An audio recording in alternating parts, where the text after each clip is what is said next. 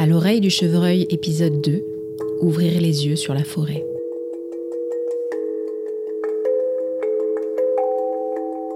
C'est Daguet qui a commencé à, m'introduire en fait dans, ce monde sauvage. Et puis euh, j'ai eu 43 amis chevreuils. Alors évidemment, mes 43 amis chevreuils, c'était pas toujours la, c'est pas la même euh, relation avec chacun, puisque euh, sur les 43 amis que j'avais, il y en a une, dizaine, on va dire, avec lesquels j'étais très très proche. Il n'y avait plus aucune limite de distance. Ils venaient, ils me caressaient, ils me relâchaient. c'était une, vraie complicité. une dizaine d'autres, voire une quinzaine, qui me laissaient marcher derrière eux, mais voire parfois de très près, mais qui refusaient tout contact physique avec moi. Et puis euh, les autres qui étaient un petit peu plus pétochards, euh, qui me toléraient, qui voulaient bien me croiser sans partir en courant à chaque fois. Mais de là à ce que je marche derrière eux, ils me regardaient comme un dingue, l'air de dire mais qu'est-ce qui me veut celui-là Donc euh, je, leur, laissais un peu leur vie. quoi. Daguet est l'un des personnages principaux de cette incroyable éco-aventure. Mais il ne sera pas le seul. Il est très vite rejoint par un couple chevreuil. Le mâle s'y pointe, qui occupait le territoire voisin de Daguet, et sa compagne, Étoile. Ensemble, ils vont donner naissance à un petit fan. Autant de rencontres et d'amitiés profondes qui ont aidé Geoffroy à ouvrir les yeux sur la forêt et sur lui-même.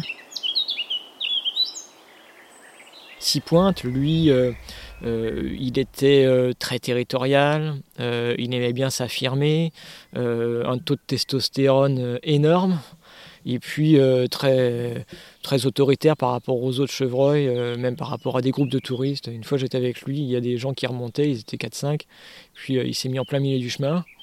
Il les a regardés, les gens ils se sont arrêtés en disant oh, tiens c'est beau, c'est un chevreuil, et puis il était en train de leur aboyer dessus.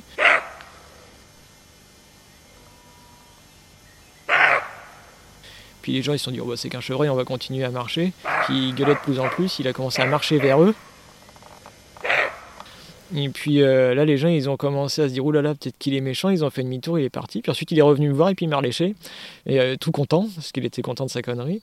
L'air de dire, voilà, c'est moi le chef, c'est moi le, moi le maître. Donc c'était plutôt son caractère. Et puis, euh, il avait une compagne que j'ai appelée Étoile. Étoile m'a, m'a introduit dans la forêt, mais de manière beaucoup plus féminine en fait. C'est un caractère assez unique euh, parce que les, chevrettes en général n'aiment pas trop euh, aller vers les, autres. Elles aiment bien euh, avoir leur petit coin, leur petit univers. elles ont peur parfois plus des mâles. Et puis pour avoir une amitié avec une chevrette en tant qu'humain, il faut deux à trois fois plus de temps qu'avec un mâle parce qu'il n'y a pas la testostérone qui, les rassure, qui leur montre comme quoi, voilà, en cas de problème, elles peuvent nous foutre un coup si elles veulent. Ça, euh, elles n'ont pas. Donc elles sont plus douces. Mais Étoile, elle, avait vraiment ce caractère un peu comme Daguet, euh, très, très cool, euh, très, très amicieuse. en plus, elle était très belle parce qu'elle était, assez allongée, elle avait un corps très, très fin, une belle chevrette avec un beau regard. En fait, elle m'a pas montré le côté barou de la nature elle m'a montré le côté euh, nourricier, protecteur, subtil de, cette forêt. Et euh, comme, une, euh, comme une chevrette va le montrer à ses fans ou à sa fille. Et ça, ça m'a ouvert les yeux aussi d'une autre façon sur cette nature.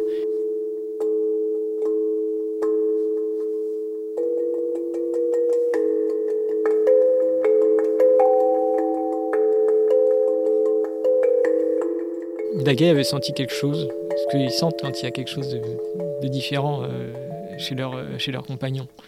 Et euh, Daguet sentait quelque chose de très étrange, et puis il avait senti une odeur.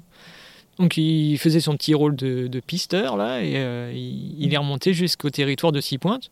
bon, au début, je me suis dit, soit il est suicidaire, soit il cherche les ennuis, ou alors il y a quelque chose qui vraiment est plus fort que lui, qui doit les vérifier. Donc il est rentré sur le territoire de Six Pointes. Heureusement, Six Pointes n'était pas là. Et on a découvert Étoile, qui était, euh, qui était debout, mais enfin qui n'était pas forcément en bon état pour moi, je trouvais. Et euh, bah, en fait, Daga a commencé à s'approcher d'Étoile. Étoile, euh, elle s'est un petit peu approchée de lui, et puis elle, elle lui a pas aboyé dessus, mais elle lui a fait un petit jappement de manière à lui dire dégage, gentil mais ferme. Daga est reparti.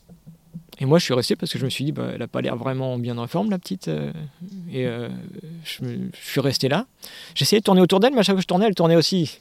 Alors, c'était pas facile, euh, parce que sont. Enfin, il y a une espèce de. Je sais pas, c'est pas de la pudeur, hein, mais elles veulent pas montrer leur, la, faiblesse, en fait. Et puis, je me suis dit, bon, je vais attendre. Et puis, au bout de quelques minutes, je me suis rendu compte qu'il y avait. en fait, son, son, son arrière-train qui était ouvert, en fait, et puis que c'était la naissance d'un de petits fans.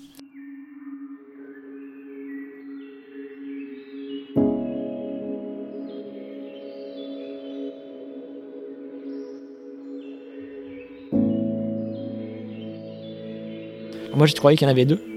Parce que je m'avais dit dans les bouquins que chaque fois qu'il y avait un fan, c'était des, jumeaux. Et sauf que bon, Étoile, c'était son premier fan, donc elle en avait qu'un. Euh, et puis en fait, je vois les deux petites pattes qui sortaient. Euh, et puis il a mis la, tête, ça qu'il est tombé euh, comme un sac de pommes de terre par terre. Alors bon, ça va, hein, ils sont pas, ils sont tout petits. elle était pas, elle pas très grande. Hein. Un chevreuil, ça fait 80 cm au garrot, donc la chute est pas non plus immense. Et puis j'ai assisté en fait à, à la naissance d'un chevreuil. C'est la seule naissance à laquelle j'ai assisté en fait. C'est la seule chevreuil qui a bien voulu me montrer euh, ça. Et euh, c'est quelque chose qui, qui reste parce qu'on a l'impression de la, on a l'impression d'être le papa limite. Euh, et on est content, on a envie d'assister en même temps qu'on se dit bah non parce que c'est pas ma vie, c'est pas ma famille, c'est pas mon espèce. Je vais la laisser faire ce qu'elle a à faire. Et puis c'est quelque chose de, vraiment magique de, de vivre ça.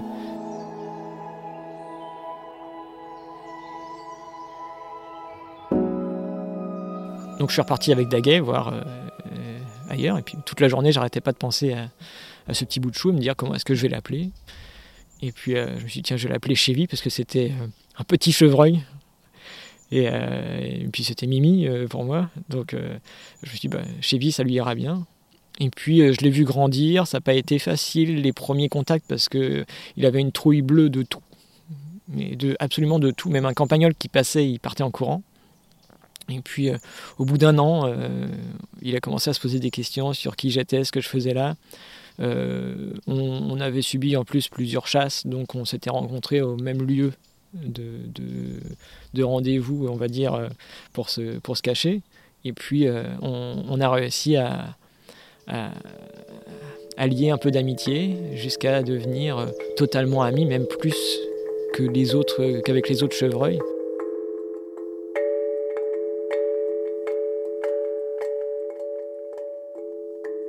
C'est avec lui que j'ai passé vraiment le, le, les plus beaux moments de ma, vie en forêt. Euh, on, avait quasiment tout en commun. Euh, on aimait les mêmes plantes euh, en commun, on aimait les mêmes endroits en commun. Quand il y avait une tempête, on aimait aller aux mêmes endroits pour se protéger. Euh, on, avait peur des mêmes choses. moi, j'aimais pas les fourmis, ça m'a toujours foutu la trouille. Lui, une fois, il s'est couché dans une fourmilière, il s'en est pas rendu compte. Et puis d'un coup, il a vu sur lui qu'il y avait des fourmis, il est parti en courant, il a fait 100 mètres. Donc j'étais plié de rire. Et puis, bon, je faisais pas le fier non plus parce que j'en avais aussi sur moi. Et on, on, avait l'impression de rigoler en fait. on avait l'impression que c'était euh, les deux copains, euh, comme on pourrait faire des conneries avec, euh, avec un, autre un autre adolescent.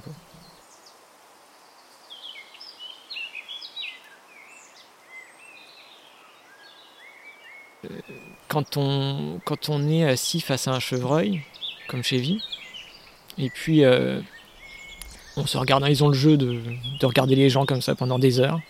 Puis à la fin, bah, moi je le regardais, dire, bah, tu vois, moi aussi je peux te regarder sans cligner des yeux. Puis à la fin, bah, on finit par s'oublier un peu. Et puis euh, je me suis dit, tiens, en pensant très fort à. Je pense que c'est très fort à un endroit, mais sans forcément lui transmettre quoi que ce soit. Hein. Euh, j'avais pas l'intention de jouer à ça.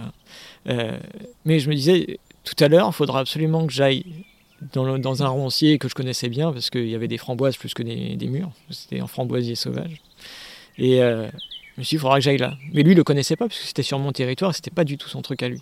En plus, c'était la période des territoires. Et puis, une heure et demie, il passe, ou deux, je sais pas. Il se lève, il va direct là où moi je pensais. Puis je me dis, j'ai pas fait gaffe au début. Je me suis dit, bon, peut-être euh, une connerie, ou c'est moi qui déconne. J'ai jamais vérifié d'ailleurs non plus. Peut-être que, c'était vraiment moi qui déconnais, pour le coup. Et je me suis dit, c'est marrant parce qu'en fait, c'est l'endroit auquel je pensais tout à l'heure. Puis j'ai commencé à retravailler avec lui. Et c'est là que j'ai commencé à me rendre compte que j'avais le pouvoir surtout, non pas de lui faire de la télépathie ou ce genre de conneries, hein, mais j'avais surtout le, pouvoir de modifier mon odeur. Et en fait, de transmettre des émotions en modifiant toute l'alchimie de mon corps. C'est-à-dire qu'il n'y avait pas que les attitudes qui comptaient, il y avait aussi le fait que quand j'avais une pensée particulière, je pouvais influencer ce que je voulais. Si j'avais faim, ou si j'étais triste, ou si j'avais froid, ou enfin peu importe. Et lui était une véritable éponge à émotions en fait. Et à l'époque, j'étais pas forcément super bien dans ma peau parce que j'avais, enfin voilà, j'avais pas la vie euh, facile, en tout cas humainement, c'était pas facile. Et euh, il, ne supportait pas que je ne sois pas en phase avec lui et la forêt. Et donc il a tout fait pour me rééquilibrer, un peu comme quand on a un chat qui vient sur nous alors qu'on a mal quelque part et que le chat il commence à faire les plottes pile poil là où on a mal. On se dit le mec il est médecin ou quoi, c'est un chat. Et pourtant il sait exactement là où on a mal et parce qu'en fait il sent sur l'électricité statique qu'il y, a, un endroit qui a pas. Il y a le chi euh, qui, qui, qui, ne circule pas et lui il sait exactement où c'est. Les chevreuils c'est exactement la même chose. Ils ne supportent pas quand on est bien équilibré. Et ça Chevy en fait me l'a montré et euh, il, ne me l'a pas appris en disant tiens voilà c'est pas un bouquin hein, non plus. Hein. Euh, mais il m'a mis face à ces difficultés là et il m'a fait découvrir totalement autre chose de moi-même et de la forêt. On, s'en rend compte qu'il y a le corps et il y a l'esprit. Jusque là j'avais réussi à m'adapter au corps. Et Chevy m'a ouvert l'esprit par rapport à, la, nature. il m'a il m'a appris à, euh, le côté très émotionnel qu'on peut, qu'on peut avoir, à gérer euh, euh, qui on est, comment transformer son odeur, méditer d'une certaine façon la forêt pour se retrouver un des éléments.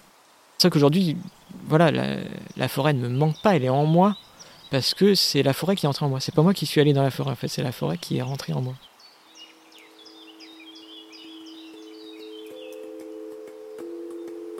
l'éco-aventure de l'homme chevreuil continue.